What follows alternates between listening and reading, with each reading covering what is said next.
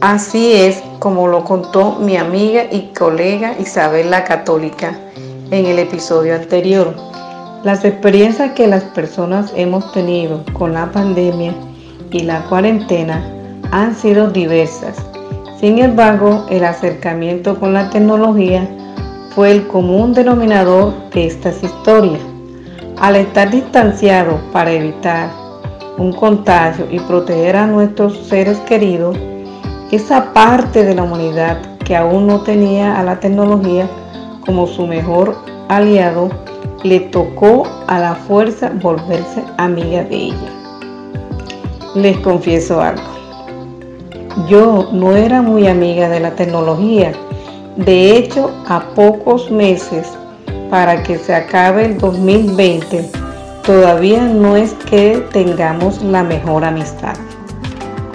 Tras varios meses de haber convivido juntas todos los días de esta pandemia, si hay algo que yo extraño es compartir con mis alumnos, esos niños de segundo grado que llegaban todos los días a la institución con ganas de aprender cosas nuevas y verlos felices compartiendo en su recreo. No nos engañemos, porque la hora más esperada por todo niño en el colegio es la del recreo. Pero ahora el panorama es totalmente diferente.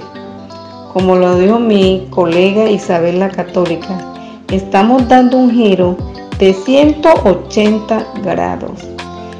De llegar al salón de clases, agarrar el marcador, y empezar a escribir al tablero. Ahora los maestros abrimos o prendemos el computador que tenemos en nuestras casas y rezar que el internet no esté lento para que la clase salga bien, sin contratiempo, pensando en que de pronto alguno de mis alumnos me escuche la voz entrecortada o en el peor de los casos no me puede escuchar porque no tiene acceso a internet en su casa. No nos digamos mentiras.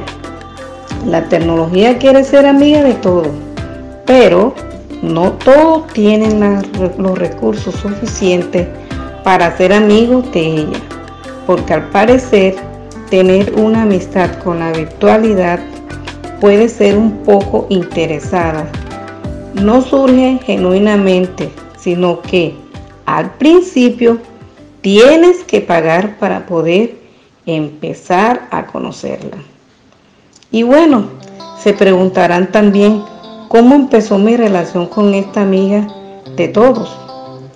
Les cuento que al principio mi amistad con la tecnología fue un poco tóxica. Con decirle que hasta me enfermé del estrés que me causó al no poder tener el dominio completo de ella. Sentía que todo me irritaba, que ella se burlaba de mí por no saber usarla del todo. Me atrevo a decir que esta relación parecía de esas de la época antigua, que los padres obligaban a sus hijos a casarse con alguien solo porque esa persona era de mejor familia o en el peor de los casos ya estaba muy vieja y sin matrimonio. Mejor dicho, era como un matrimonio hecho por cumplir con la sociedad, pero no por amor. Menos mal y gracias a Dios tengo a mi hijo, que es amigo de la tecnología desde su niñez y me ayudó a acercarme más a ella. Me tuvo mucha paciencia, él me sirvió como puente para aprender a usar las herramientas que ésta tiene. Eso es un cuento. Desde el solo hecho de armar la clase por Zoom, ya para mí era una tortura. Era tanta la frustración que yo me mantenía seria en la clase con mis alumnos. Perdí hasta el sentido del humor pero había algo que me mantenía firme y motivada. Era el aprendizaje de mis alumnos. Creo que también eso era algo en común que tenemos todos los maestros antes y durante de la pandemia. El motor que nos impulsa a formar personas de bien para nuestra ciudad y comunidad. Y claro, si dicen que los médicos también se enferman, los docentes no lo sabemos todo y también nos toca aprender todos los días cosas nuevas. Como dicen por ahí, todos los días aprende algo nuevo. A mí me tocó aprender a revisar tareas por correo electrónico, a dictar una clase a través de una pequeña cámara, a tener el control de mis alumnos pendiente de una pantalla. No crea que también genera incertidumbre saber si de verdad me están prestando atención, si de verdad están concentrados en lo que les estoy diciendo por el micrófono. Pero bueno, yo tengo confianza en mis muchachos y sé que lo están haciendo. Hoy en día, después de meses de cuarentena y más casos de COVID, ya mi amistad con la tecnología ha ido mejorando. Ya hasta me río con mis alumnos en nuestras clases por Zoom. Ya no me irrita tanto. Ya los nervios han bajado significativamente y el aprendizaje sigue tanto para ellos como para mí.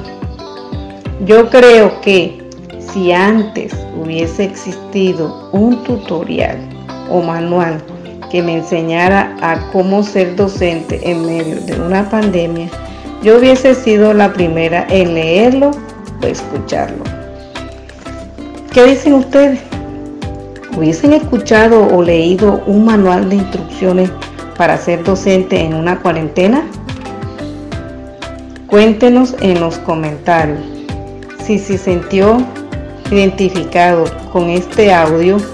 Recuerde que le habló Luz Estela, una docente de la ciudad de Montería, y si está como yo y no ha podido superar esta amistad con la tecnología, yo solo doy un consejo. Cada vez que te tomes un vaso de agua en el día, ese líquido que estás bebiendo es la paciencia y las ganas que te ayudarán a tener una amistad más bonita y cero tóxica con la tecnología.